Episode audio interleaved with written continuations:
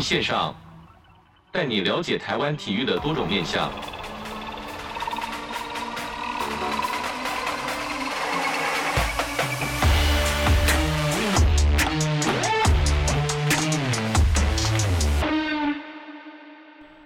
体育线上带你了解台湾体育的各种面向。Hello，各位听众朋友，大家好，欢迎收听本周的体育线上，我是子敬。本周运动技之家单元呢，要跟大家分享的是十二年国教实行至今呢，在体育课程方面，在教学现场中有没有什么具体的教案产生？除此之外呢，教师们有没有什么样的反馈？本集要带大家认识的是这个 QPE 计划。那什么是 QPE 呢？今天很高兴邀请到的是国立台湾师范大学师资培育学院陈新恩助理教授来到节目中，跟我们分享其中的内容。教授你好，是主持人好，呃，各位汉森的听众大家好。那首先邀请教授跟我们这个分享的就是说 QPE 到底是什么样的东西呢？光看英文名字可能会比较 呃不晓得它里面到底在做什么，那就请教授来跟我们说明。是，谢谢。诶，QPE 现在是在那个呃，我们现在中小学一个蛮常会说的名词。那它目前大家指的就是说一个体育署的计划。不过呃，我要讲一下它的那个缘由啊。其实 QPE 这个名词，它大概是在二零一。呃，一四一五年的时候，联合国科教文组织它有出版一本叫做呃高品质体育政策建议书哦，那当中呃高品质体育它是以 Quality Physical Education 哦，那简称 QPE 缩写哦来代替，嗯、对对一个缩写。那之所以它会变成计划名称，其实是因为呃大概在呃十年前，将近十年前，大概一百零三年的时候呢，体育署它因为应应到新课纲要实施嘛。所以大概就是说，委托台湾师大这边有进行一个学校体育课程与教学发展计划，来去做更多的研拟跟推广。那这个计划实施到了大概二零一八年的时候，那个时候刚好也就我们计划团队我也参与其中，我们看到这个联合国的政策建议书，哎，觉得哎这个理念真的是蛮温和的，就是说各种的。改革哈，其实都要把那个品质先顾好，这样我们才能够加成。不然有时候我们推一些很创新的东西啊，可是如果基本盘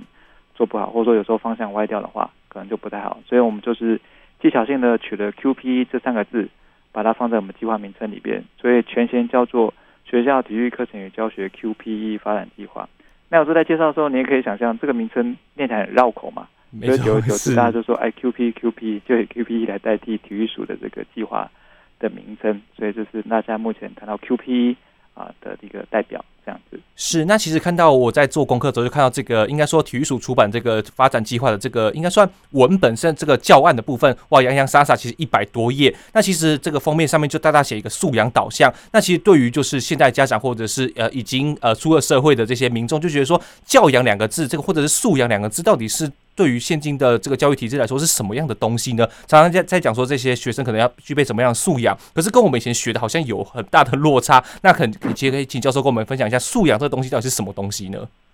是素养，诶，我们可以说它就是一个新的名词啊，但它的确有一些不太一样的地方。其实一直来我们的那个教育改革，我想。小时候，我们有时候，呃，我现在大概是四十几岁的年纪啦。我如果有跟我大概相同年纪的一些家长或者是伙伴们，大家就可以想象，我们小时候大部分就是说，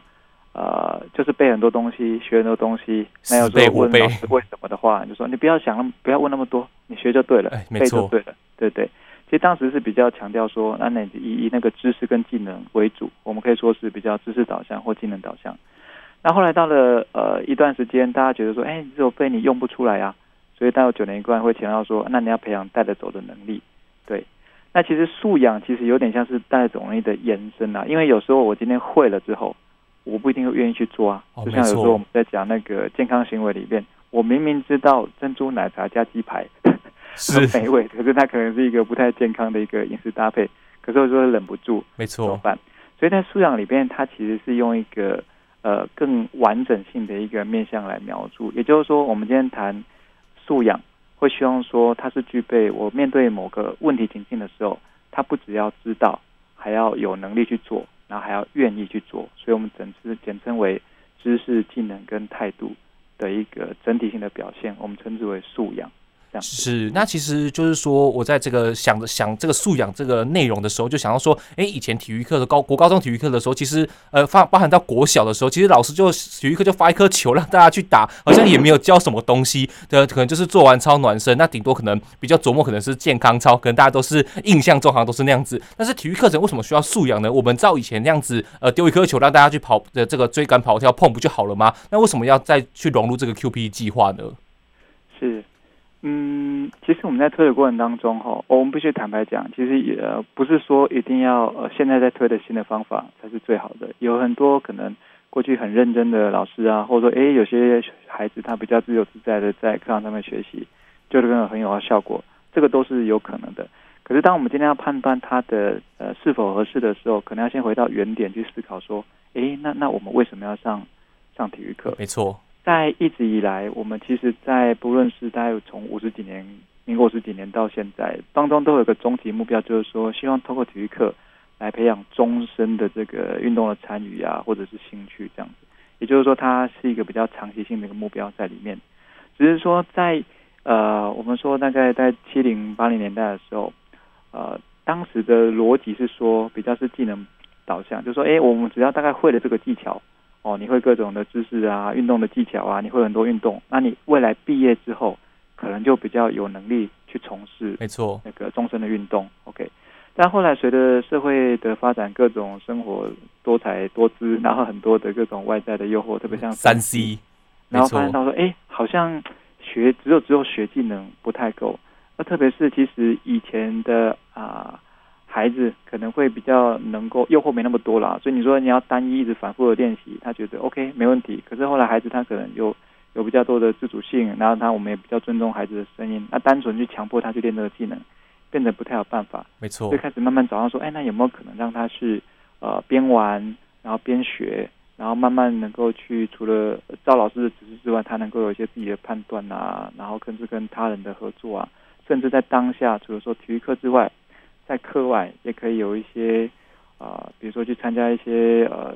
社团啊，或者是说另外去游泳啊、脚踏车啊各种的休闲活动，都包含在我们的体育课的安排当中。也就是说，老师他不只是教课堂上面的东西而已，诶，不是只是教他当下学生生活可能面对到的那个运动的情况，还去设想到他说，诶，他如果说今天离开学校之后，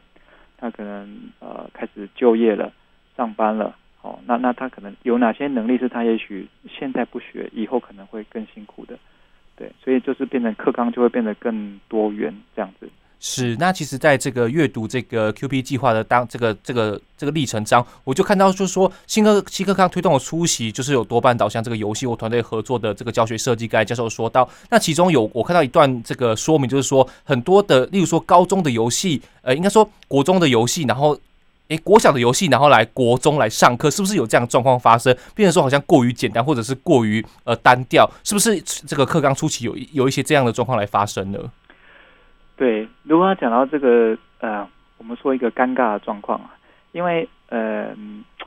有时候坦白讲了。呃，我们说体育的那个在学校课程里面的地位，其实一直以来都有点不是那么的受重视，都会拿去考国文、考数学。哎呀，啊，当然，当然现在就比较推正常化嘛，就比较不会有借课的状况。可是有时候他还是啊，能见度比较低，大家对他有一些刻板印象。没错，所以我必须坦白讲，在初期的时候呢，呃。有些老师他可能因为各种目的，目的一，呃，我想要让孩子觉得说，哎，体育课不一样，不是以前那么很枯燥啊，然后一直在练习啊，然后都很无聊这样子，那就会弄了很多的一些游戏，或者是很多的新型的器材，哦，或者是他可能是因为说，哎，他想要，比如说我公开授课，我要让人家看起来，哎，体育已经不一样了，所以他会做的比较多一些看得到的元素，哦，是加在里面，对。但是我们不是说游戏绝对好或不好，而是看那个效果。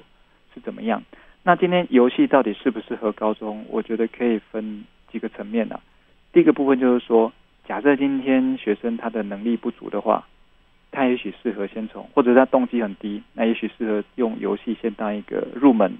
然后再慢慢把他导向他觉得，哎，他喜欢的，那他才愿意去比较反复的练一些参与，是，然后再开始去去参加。对，那再来第二个层面就是说，游戏是不是的有效性，因为。我们在传统教学里面，有时候会呃比较那个 要怎么形容呢？我举个例来讲哈，以前你怎么学打篮球？对，主持人就是直接老师发球，可能简单叫个运球就开始三三就直接对打了。OK，就直接打了嘛。没错。那所以以以前的逻辑大概就是说我基本动作会了之后，接着就马上去用了。OK，、哦、那用的可能就是我直接三对三或者说是五对五。好，但是在这样的状况底下，你会发现有些人他其实动作还是不行，而且有些人他就是开始走到旁边去。是，而且对于身体的这个伤害程度，好像也不太知道说要去怎么预防。对，因为因为那个坎其实有点大，就是今天你会会动作跟会打球，它其实中间还有很多的一些过渡。比如说我今天第一个熟不熟练之外，还有就是说，哎，我那我我现在在场上，我知不知道我到底球要传给谁，我应该往哪里移动？所以它有很多的判断，它其实从一个完成的完整，就是说，哎，你就是顾好自己就好，到那个哇，今天要应付各种的对手、自己的队友判断。中间其实应该要有一些过渡，所以这个游戏呢，如果说安排得当的话，我们有个理论叫做战术游戏模式，会希望说透过一些我拆解的，假设我今天要攻守，那可能就是比如说篮球嘛，我今天要学进攻，那我可以用单纯传接球啊，传接球避开防守者，然后能够达阵，然后就来学习说，哎，我怎么样用传球跑位，都要先先不用运球，所以就是把一些技巧慢慢拆解成帮学生搭那个学习的音架，让他在那个。呃，完全情境脱离的技术跟完全复杂的真实的比赛中间，他有一些过渡的阶段。游戏某种程度也可以扮演这样功效。对，这是不是可以是，是？这是不是可以把它理解成有点像意向训练的概念呢？诶，有点像，但是已经不只是意象，而是说它是一个模拟情境的。哦，了解，了解。对，比如说，嗯，我相信篮球是大家很普遍的。比如说，我们今天有时候就算是校队好了，我今天要练防守。但是我今天练防守，我单纯只练防守动作，哎，B 向右，B 向左，B 后退，那个他只是练基本体能而已嘛。那、啊、如果今天要加判断的话，一定要有人来去跟他攻防，哦、对不对？是。可是如果我今天一对一，虽然说可以练反应，可是在场上的时候，谁跟你永远都是一对一？有时候是二打一，或是你要一打二，太多的状况。所以变成是，那我要变成是我创造一个小小的游戏，因为我其实就变成是说，哎，那今天防守者一人，进攻者两人。然后就用这个二打一的方式，我来强练习他的防守或练习他补位，然后这样子算是个游戏。哎，抢到球之后，哎，然后再换人，换另外一边进攻方永远多一个人，所以这像是一个游戏，可是它又是一个模拟在场上可能真实发生的状况的一个我们说呃算是情境化的一个练习好了。哦、对，所以这也可以算是一种我们说战术游戏。对，但它的目的性是为了慢慢。让它不只是呃动作会，还要那个概念也会，判断要培养，然后慢慢能够去适应到最终真实复杂的状况。那我相信校队训练，这是已经是一个可以被接受的现象。它、啊、其实，在体育教学里边，如果今天一个老师他其实有一个比较呃脉络性的规划的话，哎，其实游戏也可以发挥类似这样子的一个效果。不然的话，我必须坦白讲，呃，有时候可能就是如果说特别是初任的老师，他可能对于这个运动的教材不是那么熟悉，他可能单纯就是为了要引起学生的兴趣，然后会有时候比较可惜啊，就变得好像是团康成分居多，哦、是可是那个延伸学习的效果不一定有掌握到。对，是这样，所以这个是在推的过程当中可能会发生的状况。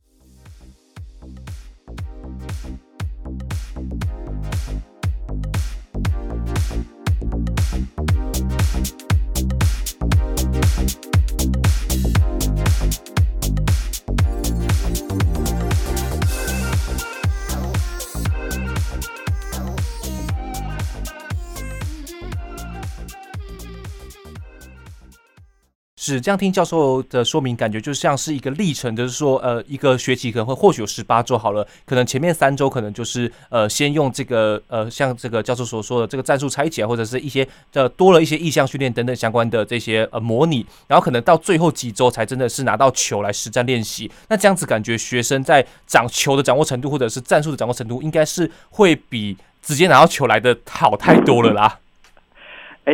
可是哦，那这边我要再跟主持人再澄清一下。其实以以我们理想的状况是希望说，他一开始就拿到球，一开始就玩游戏，只是那个游戏会变成从一开始很简单的单人的、双人的、小组的，慢慢进阶到最后复杂的。可是从第一周就希望他开始可以去玩，因为好吧，那我讲个故事或许会更清楚一点点。是我以前其实是足球的替保生，我从小就是练足球，然后保送到大学。可是当我保送到大学之后呢，诶，我的足球其实踢的并不是很好。为什么呢？因为我 我其实我不是黄鱼哦，我是货真价实的体保生。哦，是。但是因为我一直以来其实都是守门员，所以虽然说我也会跟着普通球员去练那个盘球啊、射门啊、吊球啊、过标志盘啊，这个基本动作我都会。甚至我跟我的队友并没有差太多，OK，就秒数差一点点而已。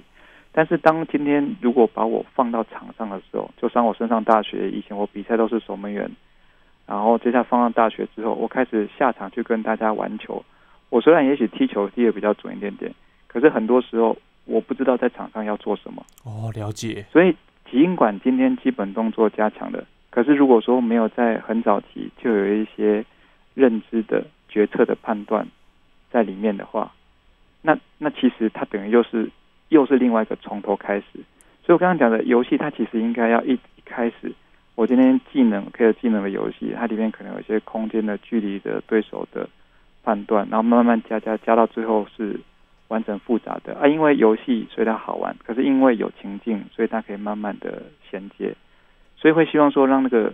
游戏成为一个基本动作跟真实情境里面一个过渡的一个情境啦。而不是单纯玩而已。嗯，是。那再来就是在这个教学端部分，就是说旧课纲在一开始推行的时候，其实也是有造成这个不小的风波啦。不过在实行这个行之有年之后呢，旧课纲的教学内容跟新课纲的核心素养，在教学面来说，会不会最会不会有一些很大的不同？我举例来说，在老师方面，一开始拿到新课纲之后，老师会不会不晓得要怎么去教学？那这个时候，我们在这个大这个这个高等教育的时候，我们要去怎么辅导这些呃基层的学生跟老师来去做这个课程的教学呢？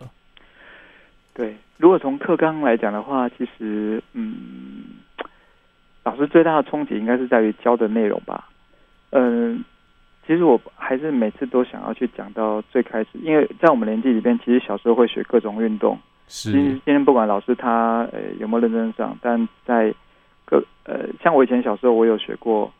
啊、呃、一般的田径啊球类之外，我们还有学舞蹈，然后还学武术，然后还要上体操。这个是在旧课纲里边课程标准时期，民国八十几年以前规定一定要要消的。是。那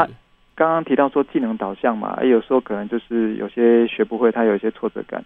那后来在新的课纲里面，九年一贯强调就是说，哎，你要以健康为主哦，然后你只要啊带着走的培养带着走的能力，那老师可以做很多的选择。如果太难的，老师是有权利选择不教的。哦，是。那在那从在民国九十。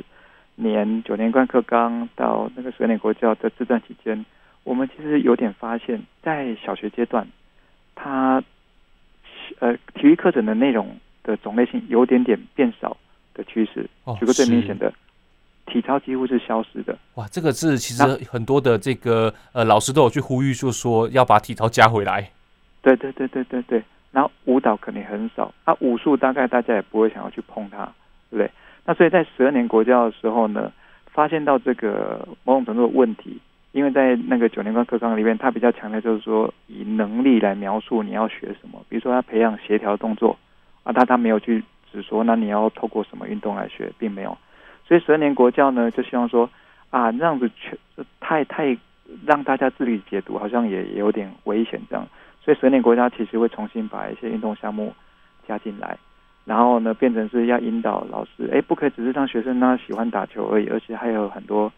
其他不同的类型。只是在加的过程当中啊，这里就很有意思了，因为在加的过程当中，我们觉得运动项目很重要，可是到底要加哪些？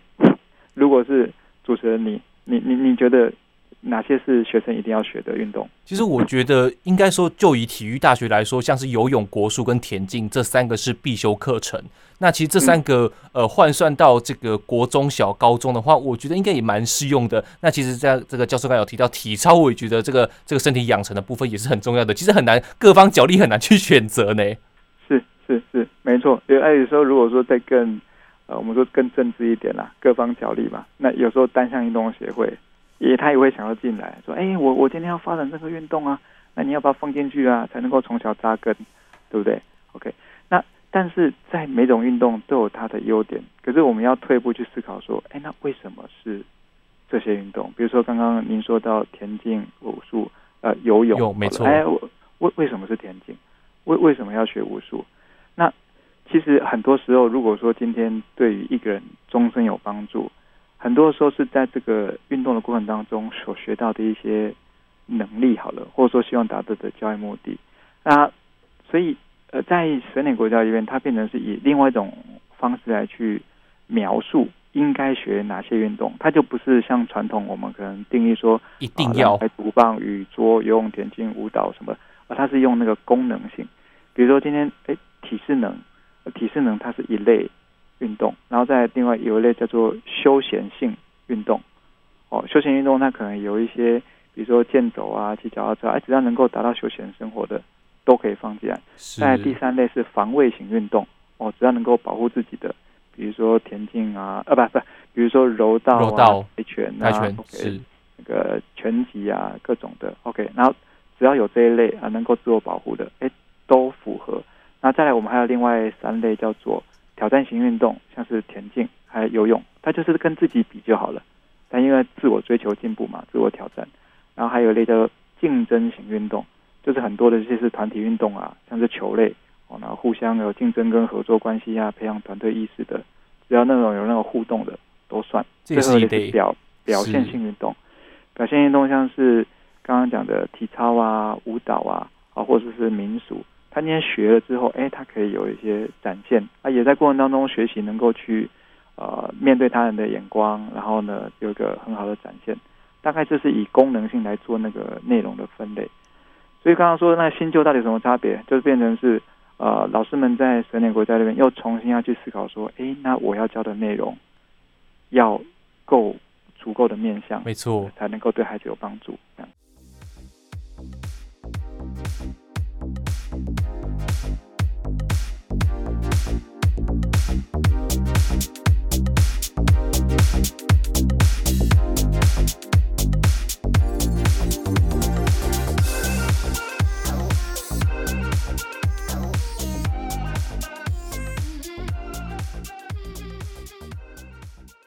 是，其实讲到教学面，就要讲到说这个计划在实行的过程中，应该说在这个，应该说在制作的过程中，有邀请到一些教学实验教师来到这个呃这个书本里面提供一些建议。那其实我去采访，例如说像是像像是这个师多奖或是传举奖，其实蛮多的这些老师，其实在基层都是相当相当用心，甚至其实十二年国教还没出来之前，他们就已经有用这个类似相关的概念来去做教学。那这些老师是有没有在这个这个计划的过制作过程中，有没有提出一些相当反馈？对于这个计划后续的这个版本的产出有很大的帮助呢。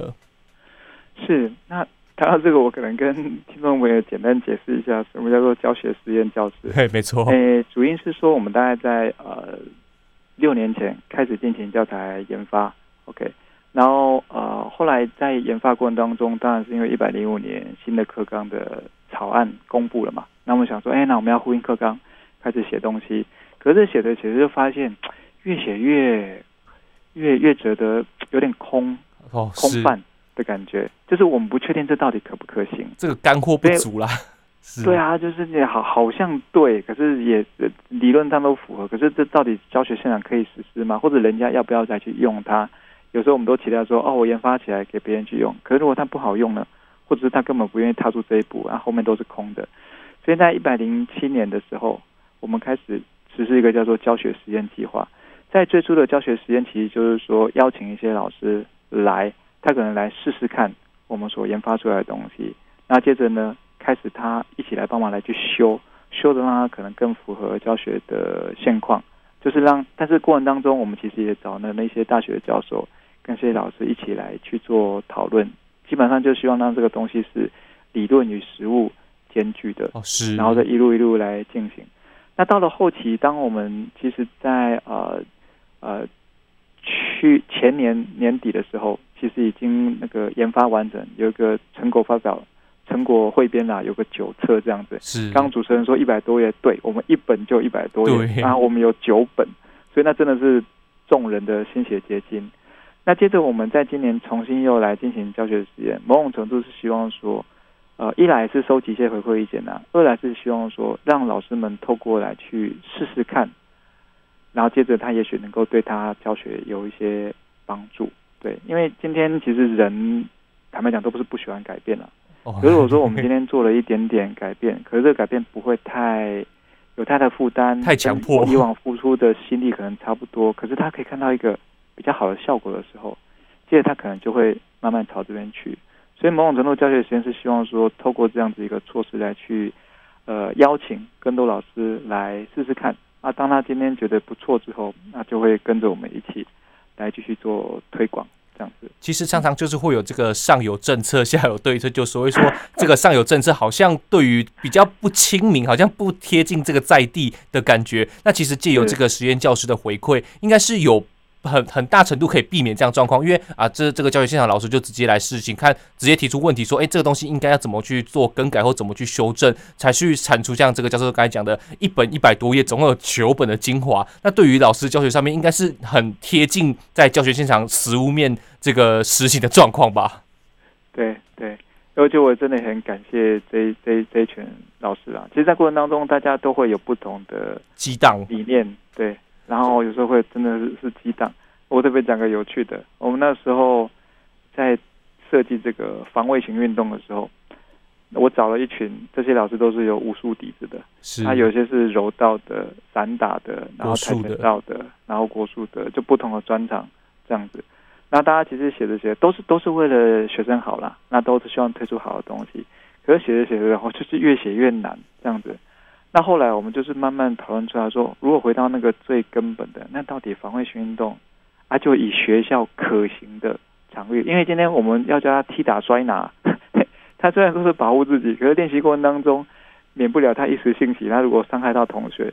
这个玩起来了。教学现场的问题就是我们我们不能够太强调攻击这件事情，好啊，但是没有攻击无法学防守啊，所以后来就决定说，啊，那我们就是以那个自我保护为主。所有的要教攻击，都是为了要帮助他练习如何自我保护。哦，防卫的。慢慢才把大家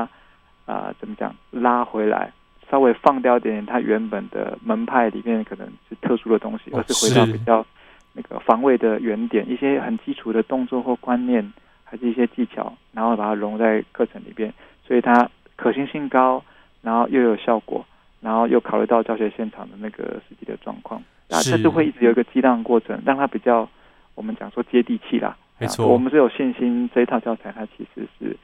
是可行性有一定程度的，对，是这样听起来，教授这个教授说明下来，感觉好像。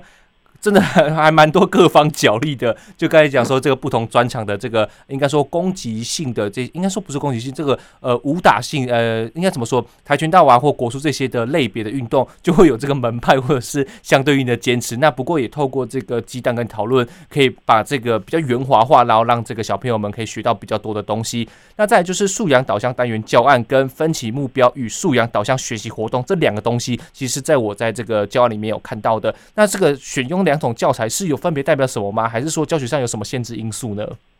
好，那我这边就是再讲一段小故事好了。哎，首先先推销一下，就是听众朋友如果对我们这个教材有兴趣，你可以上网用关键字“体育教材资源网”，或者是说打打那个 QP 素养找到教材，就会看到我们那个汇编电子档都在网络上面可以自由下载。对，我消化了一阵子，是因为真的非常精彩啦。辛苦了，辛苦了。在在我们那个呃那个那个汇编里边啊，其实有两个大部分。刚刚一个讲叫做单元的教材，那其实就是有点像是传统的教案啦。它可能每个单元就会大概啊四到六节课，然后我们就是从第一阶段，就是小学低中高年级、国中、高中一路串起来。比如说今天的篮球的话，它就有一个属于篮球的小学低中高年级、国中、高中的那个教案，所以每一册至少有三十六节这样子的一个内容。那当初那个规划是希望说来推一个教学设计的概念，所以以教案的方式来一节一节的去实施，然后呢是比较有理论根据的。可是我们在推的过程中发现，这个东西不太好去操作。第一个，学校里面一般体育课大概两周，有时候可能学校比较忙碌一点的，一周就换一个运动项目。哦，没错。所以今天我一个单元六节课的教案，哎，那他他要怎么选？他很难去依照那个来去做。实施，又或者是说我今天虽然说都是属于高年级的教案，可是学生的进度可能不一定是符合这个教案的，对，所以老师变得还要有很多时间去去转化这样子，所以在